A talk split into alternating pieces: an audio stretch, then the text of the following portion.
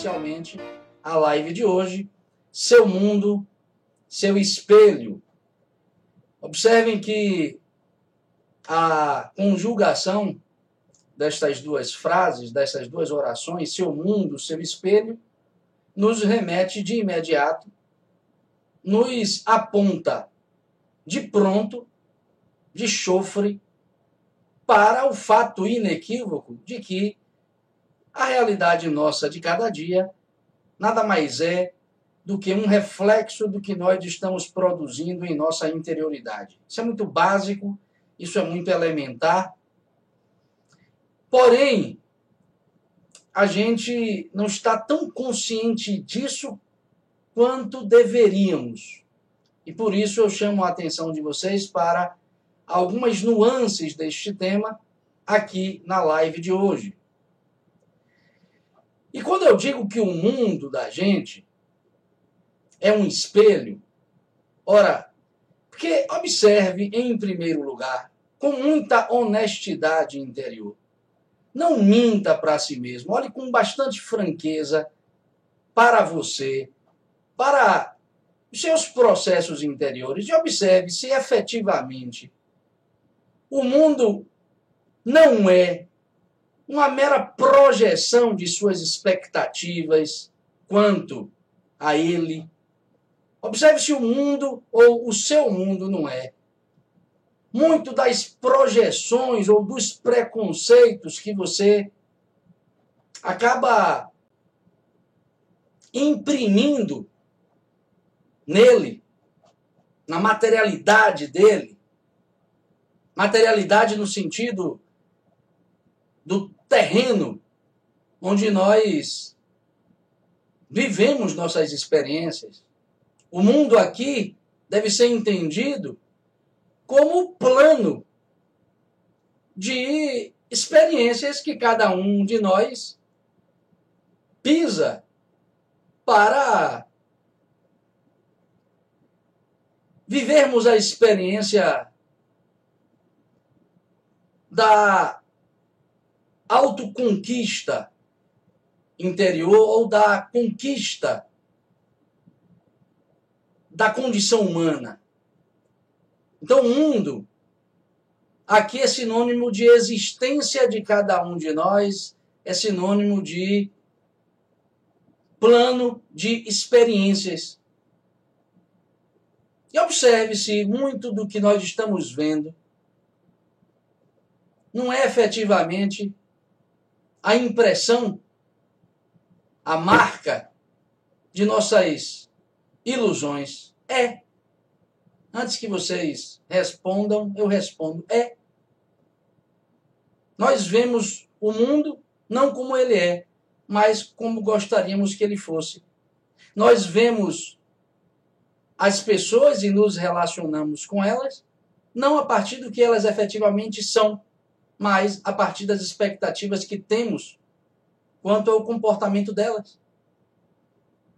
Às vezes, como eu já disse aqui em outras lives, nós nos relacionamos apenas com as imagens que nós construímos das pessoas de nossa cabeça e não propriamente com as pessoas que estão por trás dessas imagens.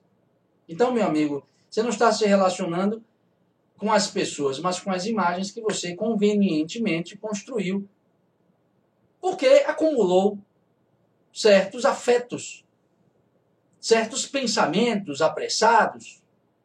Só que não se culpem por isso, porque, claro, a culpa aqui em questão não vale. O que nos cabe é apenas perceber com muita franqueza que incorremos neste fenômeno. Porque é um fenômeno inevitável. É parte do jogo. Por isso, não se culpem. É parte do jogo. Agora, é aquela coisa, né? Você vai jogar o jogo da ilusão até quando? Tá valendo o jogo quando apenas se nasceu uma vez. Mas se você é um nascido duas vezes, ou seja, se você já percebeu que além do seu nascimento biológico, também nasceu consciencialmente, aí está na hora de começar a desjogar o jogo da ilusão. E o primeiro passo é tomá-la em perspectiva. Observe. é tomá-la em perspectiva. Ô professor, não é lutar contra a ilusão? Não.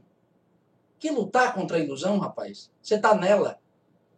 É tomá-la em perspectiva, é observá-la, é entender o jogo e como é que ele funciona. Mas vai lutar contra uma coisa na qual você se encontra e dela precisa para viver? Dela precisa. A materialidade do mundo é ilusão.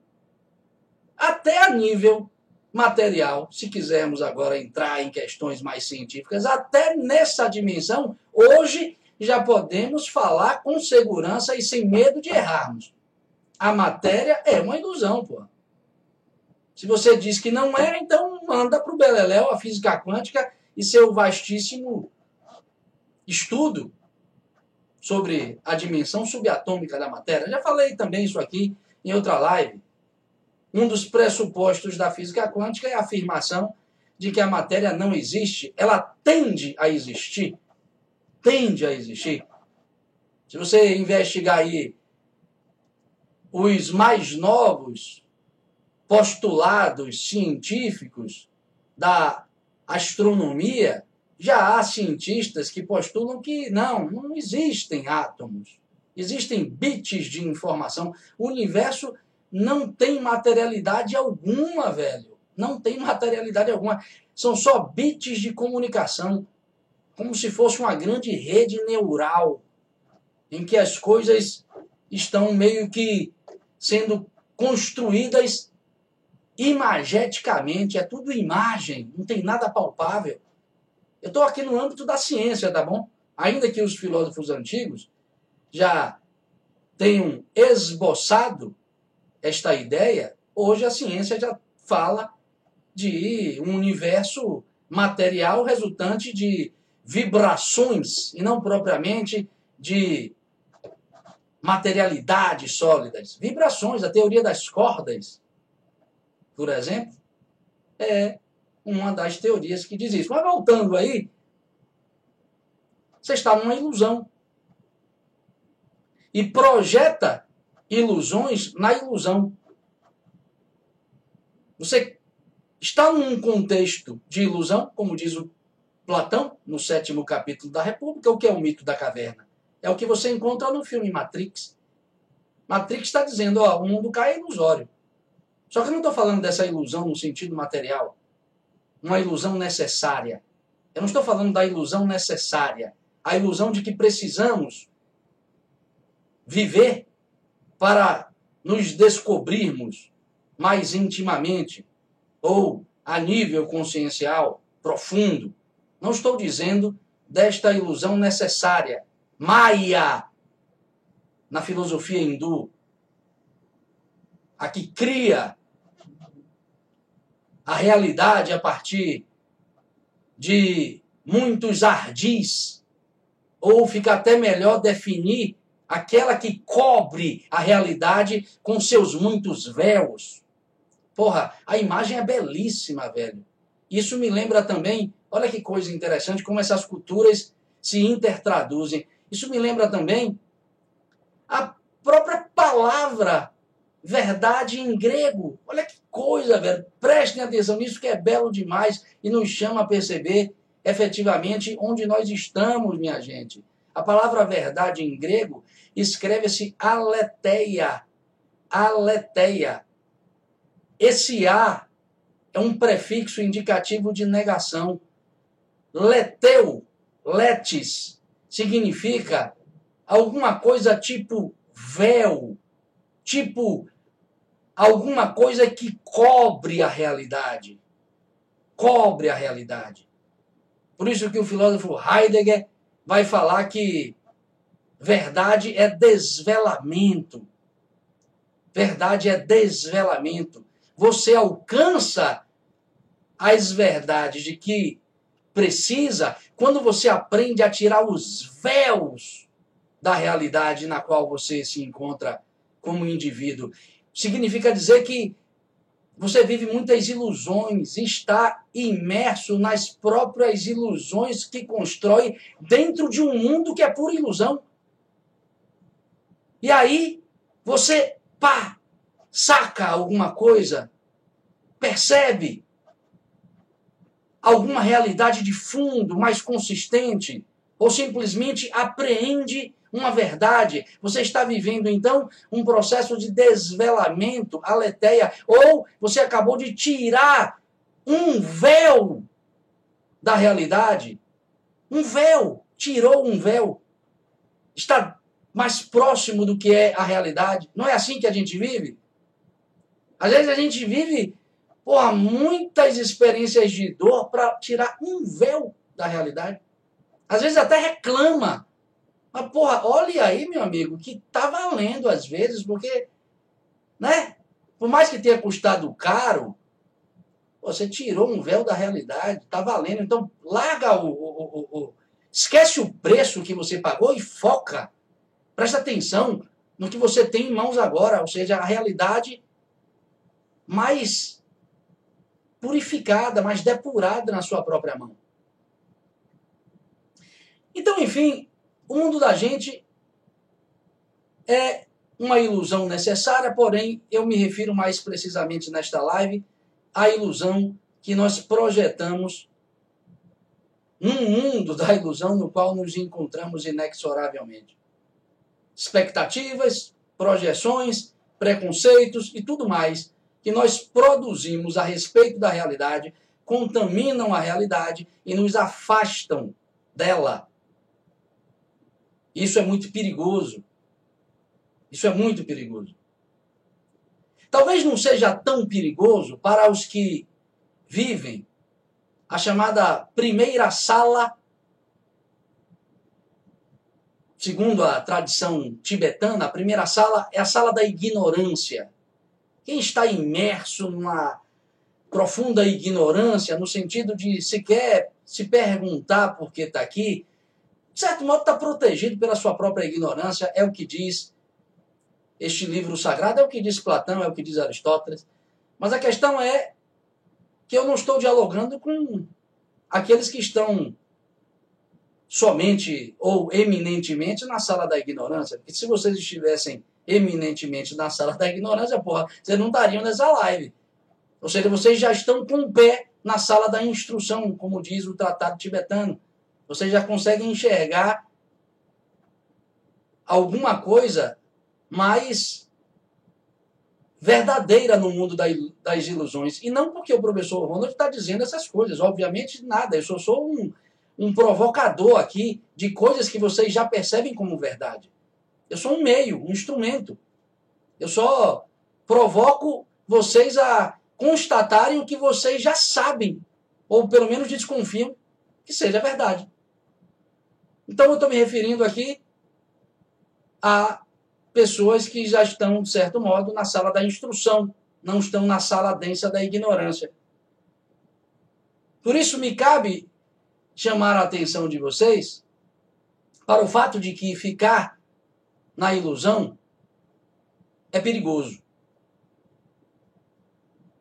Eu vou recorrer aqui a algumas imagens mitológicas para tentar descrever, para tentar desenhar um pouco este perigo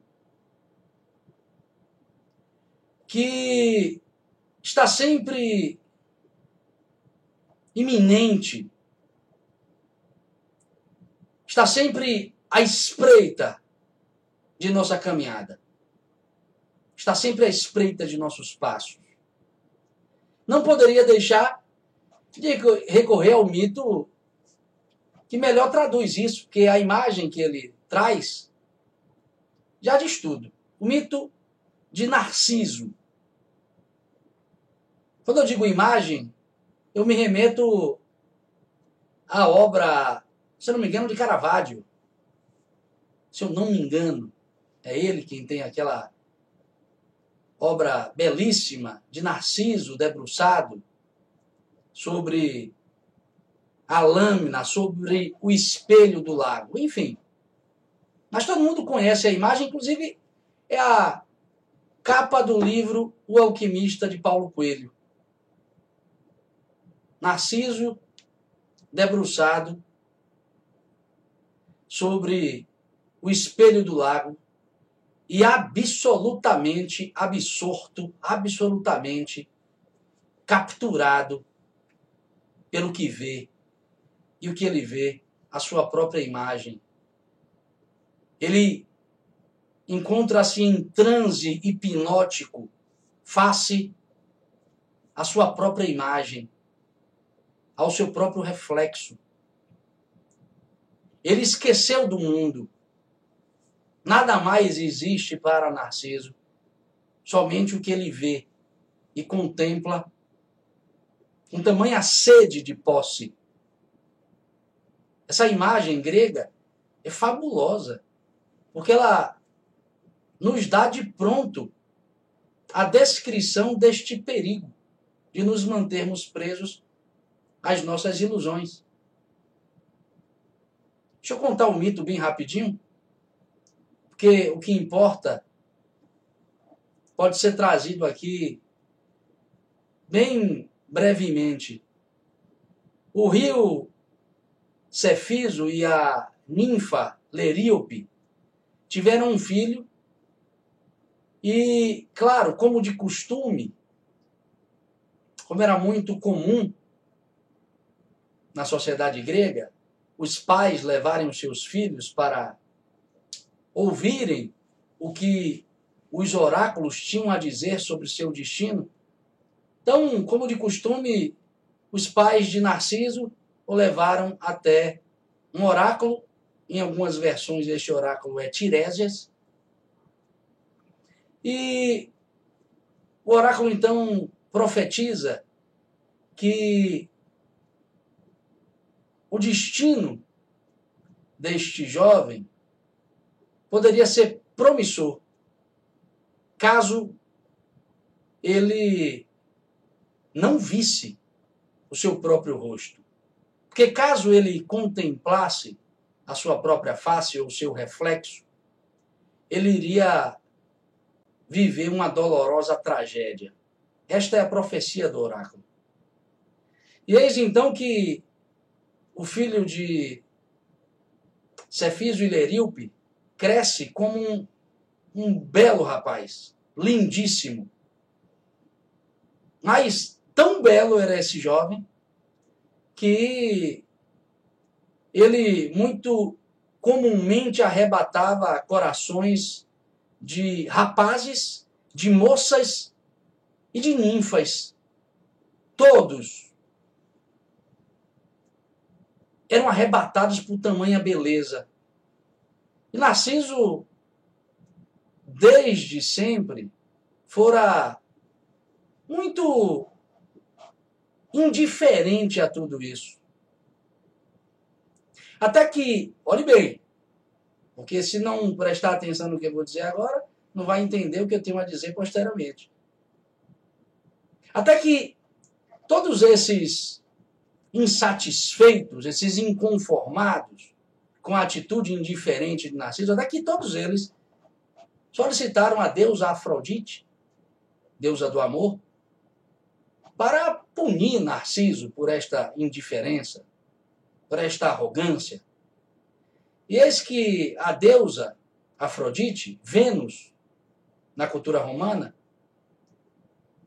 faz com que o destino fatal de Narciso se cumpra, simplesmente colocando um lago no seu caminho.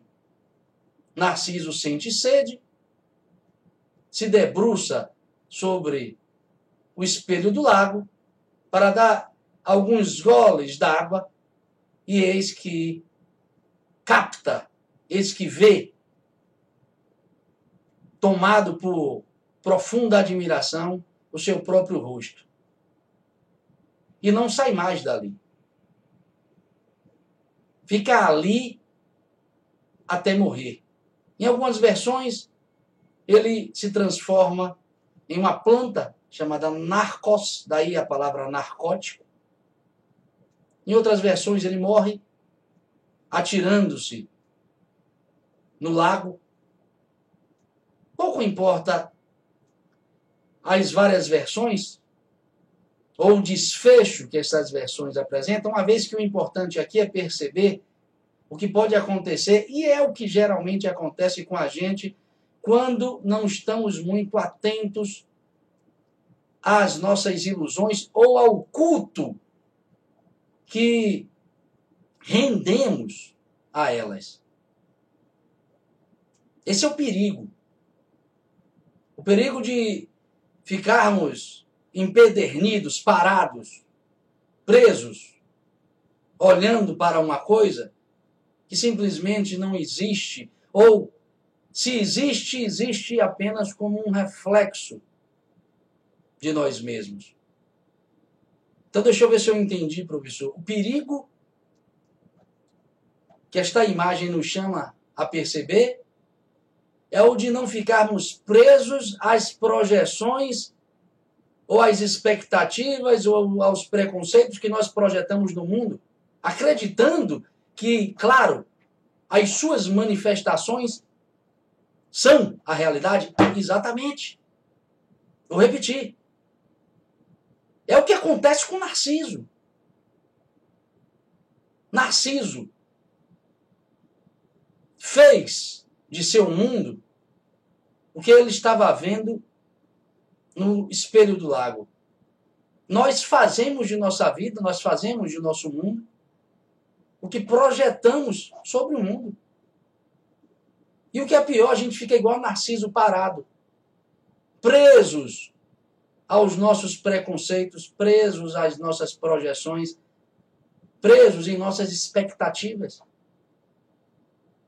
Ou vocês não conhecem pessoas que estão aí, ó, há anos lutando para transformar o mundo não, eu milito porque eu quero transformar o mundo. Como é que é? Como é que é, amigo? Você quer transformar o quê? O mundo? Você não é capaz de transformar um hábito seu?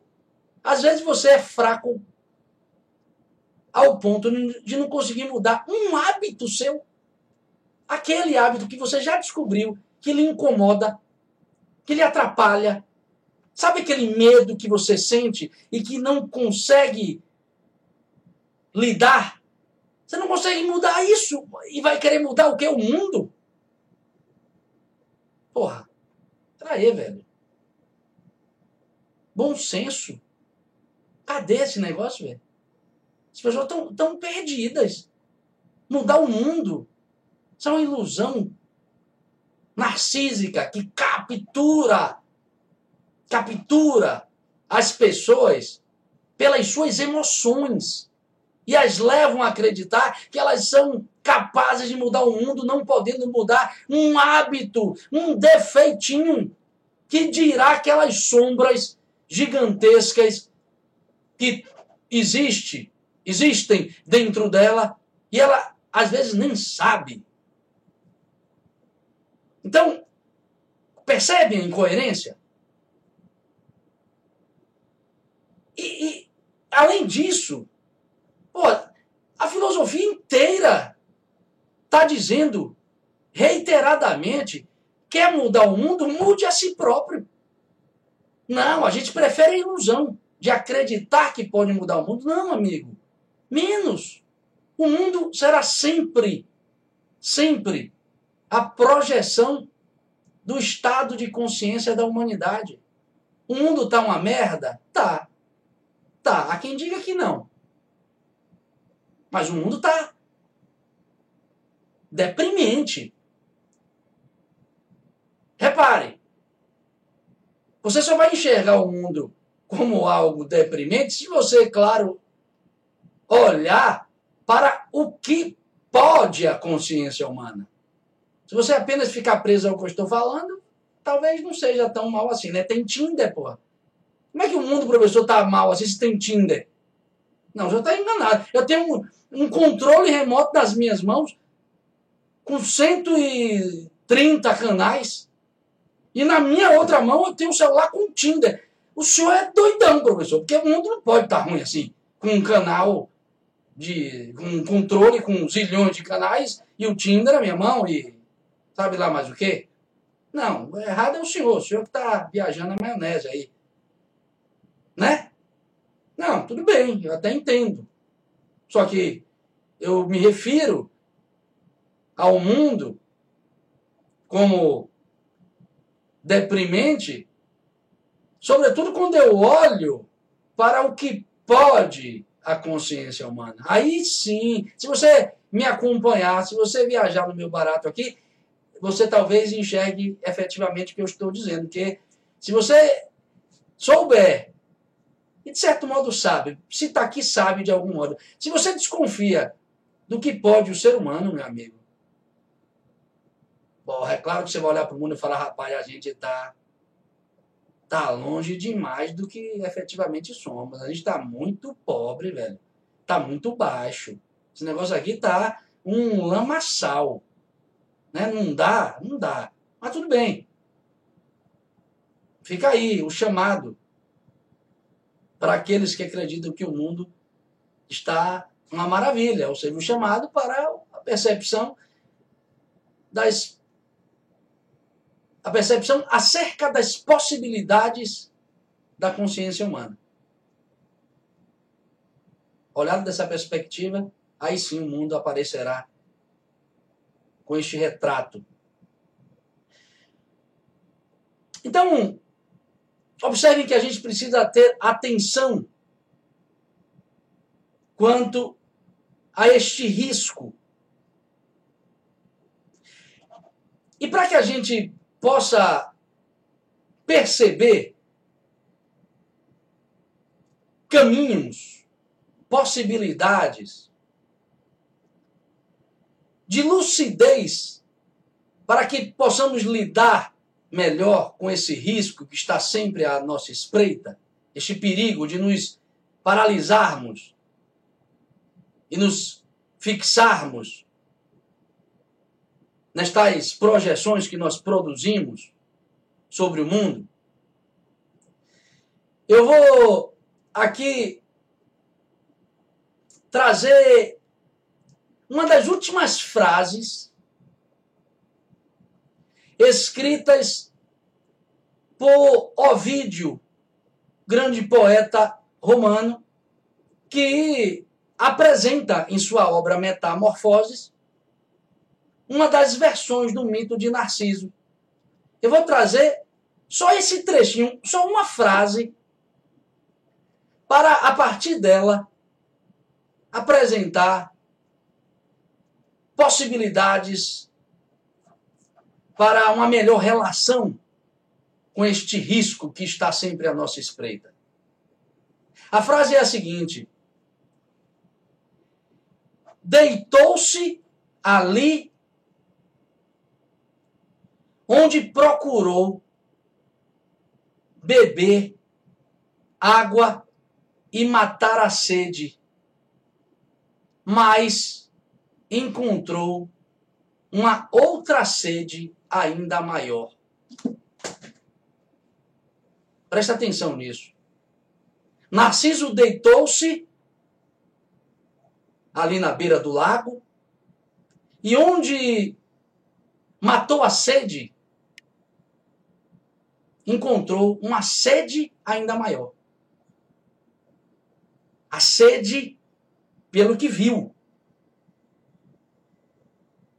E aí, claro, não posso deixar de recorrer aqui à belíssima e muito conhecida passagem bíblica, todo mundo conhece, a da conversa de Jesus com a samaritana. João 4, 13 e 14. Quando Jesus diz o seguinte: Aquele que beber desta água tornará a ter sede. E aquele que beber da água que lhe dou jamais terá sede. Pessoal, é muito interessante observar como os símbolos dessas diferentes culturas convergem-se. Os símbolos convergem para nos comunicar aquilo que a gente precisa efetivamente saber ao lidarmos com algo tão complexo como a realidade. Então, olha o que o Jesus está dizendo. Repare como não se encaixa perfeitamente com a imagem de Narciso. É como se Jesus estivesse dizendo para Narciso: Ô velho, essa água não, não beba dessa água. Porque essa água aí vai te levar a ter cada vez mais sede. É o que o Ovídio diz. Ao beber daquela água, encontrou uma sede ainda maior do que aquela que saciava. Jesus disse: Bebe da água do mundo, amigo, e você não cessará jamais a sua sede. Agora bebe da água que eu lhe dou e você encontrará o caminho para a eternidade, porque é a frase seguinte. Alguma coisa assim. Ou seja, precisamente encontrará a água, né, no caso a que Jesus oferece, e uma vez consumida essa água, essa água jorrará eternidade dentro da pessoa. É mais ou menos isso. Mas o símbolo já está nos dando a ideia do que precisamos fazer para não cairmos como Narciso nesta grande ilusão que é a da projeção de nossas expectativas, a da projeção de nossas é, de, no, de nossos desejos no mundo, a de nossas projeções, que fazer então, professor? Bom, sejamos um espelho, sejamos um espelho, não propriamente de nossos desejos, mas sejamos um espelho das altas ideias que nos habita. Sejamos espelho da harmonia oculta que nos habita, do equilíbrio que é uma realidade oculta em cada um de nós. Sejamos um espelho disso para que transformemos um mundo em algo que reflita isso. Eu estou aqui, sem que vocês percebam, usando de um expediente ou de um raciocínio filosófico que não é meu, é de Plotino, o mais importante filósofo do neoplatonismo romano. O Plotino faz uma consideração muito interessante e que talvez nos dê a chave de que precisamos para entender como é o jogo da existência. Ele vai dizer: o homem é um espelho é um espelho. Então ele já define ontologicamente o homem como um espelho. Olha a imagem. Você pode perguntar, que reflete o que? Dirá Plotino. Dirá Plotino. Ou a Vênus Urânia ou celestial. Uranus é céu, em latim. Dirá Plotino. Ou você reflete a Vênus Urânia que é Vênus na mitologia romana, Afrodite. Olha ela de novo. A deusa do amor. Ou você reflete a Vênus Urânia, a Vênus celestial em você, de modo a constituir uma vida de equilíbrio, harmonia e beleza, ou você reflete, ou você faz-se espelho da Vênus Pandemos. Vênus Pandemos. Afrodite do mundo. Pandemos, pandemia, doença, afectação. A Vênus, pandemos ou Afrodite menor, como diziam os gregos, curiosamente, era representada com a imagem de um bode. Ela aparece inclusive em algumas estátuas gregas em cima de um bode. O bode, claro, sempre foi símbolo nas antigas culturas de luxúria, de sensualidade, de ordinariedade. Ou seja, a Vênus Pandemos é o amor que nos leva a uma relação de. uma relação desejante com o mundo. É o que nos leva a desejar o mundo, desejar a materialidade das coisas, os prazeres. Então, o Plotino já está dizendo: olha, amigo, a Vênus Pandemos é parte de sua existência. Você já está nela, por assim dizer. Você já está no âmbito de um amor pandêmico. Afinal de contas, você deseja tudo, como diz o Freud. Então, não é que a gente necessite escolher entre uma e outra. A gente já está em uma. A gente precisa, na verdade, é ter a devida coragem para fazer refletir a outra em nossa vida. Porque, claro, o Plotino diz: você será o reflexo de uma ou de outra. Tudo bem, mas isso é na linha argumentativa do filósofo. Agora, se você olhar para a realidade humana, não a de Plotino, que é um filósofo, um sábio, mas para a nossa, você vai perceber que né, não é uma questão que faculta a nós decidir se vamos fazer de nossa vida ou pautar a nossa vida no amor pandêmico ou no amor celestial. Não. Isso é uma bobagem. Por quê? Porque a gente já está no amor pandêmico. A gente já está porque a vida já nos coloca como dado primeiro de nossa existência a relação desejante com o mundo. A gente quer o tempo todo prazer. Não é assim? É só olhar nossas experiências juvenis. A gente se apaixona por pessoas, pelo mundo. É normal, parte do jogo e até muito belo. Muito belo. Agora, você não pode pautar a sua vida como um todo nisso. Você precisa viver o que precisa viver, ou se já viveu, você precisa encontrar uma referência que transforme a sua vida em alguma coisa mais depurada, mais consistente. Não significa negar o barro do mundo. Significa transformar o barro do mundo em alguma coisa que seja mais reflexo de sua profunda interioridade do que reflexo de seus desejos. É isso que o Plotino está dizendo.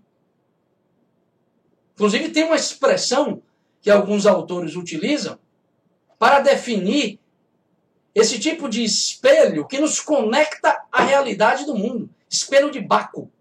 Espelho de Baco.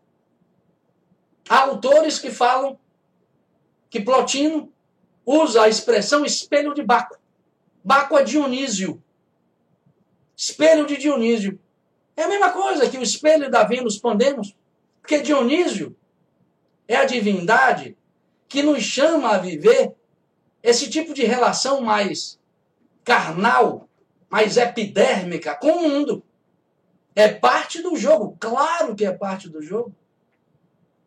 Não só parte, como uma parte necessária. Necessária. Por isso, a figura de uma divindade como elemento de mediação entre você e o mundo. Porque é também sagrado isso, velho. É também sagrado isso. Agora, você não pode ficar nisso. Você não pode ficar em Dionísio. A maturidade, dirá Carl Gustav Jung, cedo ou tarde lhe aparecerá e lhe exigirá a depuração de Dionísio. Depurará você. Engatei a marcha errada. É, te convidará a depurar Dionísio em proveito de Apolo, que é o Deus da totalidade. Dionísio é o Deus da dualidade é um Deus relacional. Ou como diz o Michel Maffesoli, que é um filósofo francês, escreveu obras muito interessantes, que tratam, sobretudo, de como nós lidamos hoje com a imagem, com as imagens, com os símbolos. Mas, enfim, o Mafezoli vai dizer que o Dionísio é o Deus societal. Não é social, não, professor, não. Ele dá um outro nome para o social. Ele diz que o social está demasiadamente contaminado pelas militâncias e etc. e tal. Então, ele diz societal. Ou seja, há uma dimensão da realidade que nos espera para que nós possamos com ela aprender. Claro, é o chamado de uma divindade. Como é que você aprende vivendo dionisicamente no mundo? Que a mesma orientação que Vênus Pandemos irá produzir na sua relação com o mundo. Como é que vive isso, professor? Ora, pois, é só olhar para Dionísio. Dionísio não é o Deus do êxtase, dos excessos. O que acontece quando você vive um excesso, amigo? Posso falar como via de regra, porque todo mundo que já viveu algum excesso sente cedo ou tarde o rebote ou a ressaca desse excesso. A ressaca desse excesso. Se você bebe demais, no outro dia você tem ressaca. Bebi demais, subi na mesa, dancei com todo mundo, foi massa, legal, êxtase, alegria, de modo esfuziante. No outro dia, alguma coisa bate a porta. Quem é? A dor. Sempre é assim. Sempre é assim. E o que isso nos chama a viver, pedagogicamente, a experiência do discernimento. Você descobre o que vale através do contato com o que não vale. Esta experiência da dualidade ou do aprendizado do que vale através do que não vale é a experiência do Dionísio no mundo. Deu para entender aí? Dionísio, Deus da dualidade. Ele é uma divindade e é devorado sete vezes pelas forças caóticas. Toda hora renasce. Veja se não é você. Na sua relação com o mundo, o mundo não te despedaça de vez em quando? Te despedaça. Te deixa, às vezes, em caco, meu amigo. Em cacos. E você faz o que depois? Renasce. Igual a Dionísio. E se presta a viver outras aventuras. E vai aprendendo através da relação entre prazer e dor. Nesse pendular entre prazer e dor, a gente aprende. Agora, peraí. Esse tipo de aprendizado proporcionado pelo pendular entre prazer e dor, porra, é aprendizado juvenil, velho. Chega uma hora que você precisa dar um basta nisso. Dizer, não, peraí. Não é só isso que a vida. Não é só essa modalidade de aprendizado que a vida me chama a viver. Tá valendo? Tá. Sobretudo quando se tem 20, 30 anos. Mas depois as coisas precisam, né? Adquirir um pouco de refino, de esmero. Não que você vá abandonar de uma hora para outra, ou de. É, de uma vez por todas as experiências de Dionísio. Não, porque você está no mundo, você está no plano dele. E claro, a vida é um aprendizado até o último suspiro. Só que o que eu estou dizendo é que a gente precisa tomar posse de nossa consciência de modo, de modo a nos impor o aprendizado apolíneo, ou o aprendizado que nos convoca a viver a Afrodite Urânia, a Vênus Urânia, a Afrodite celestial.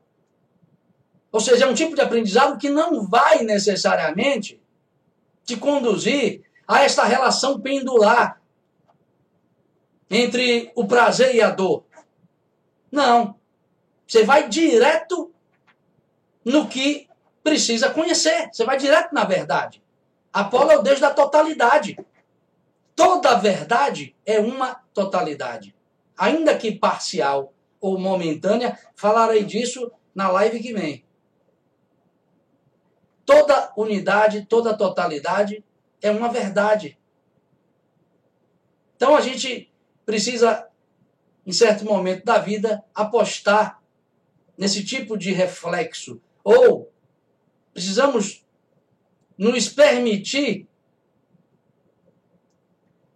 sermos espelho, ser um espelho que reflita a Afrodite celestial.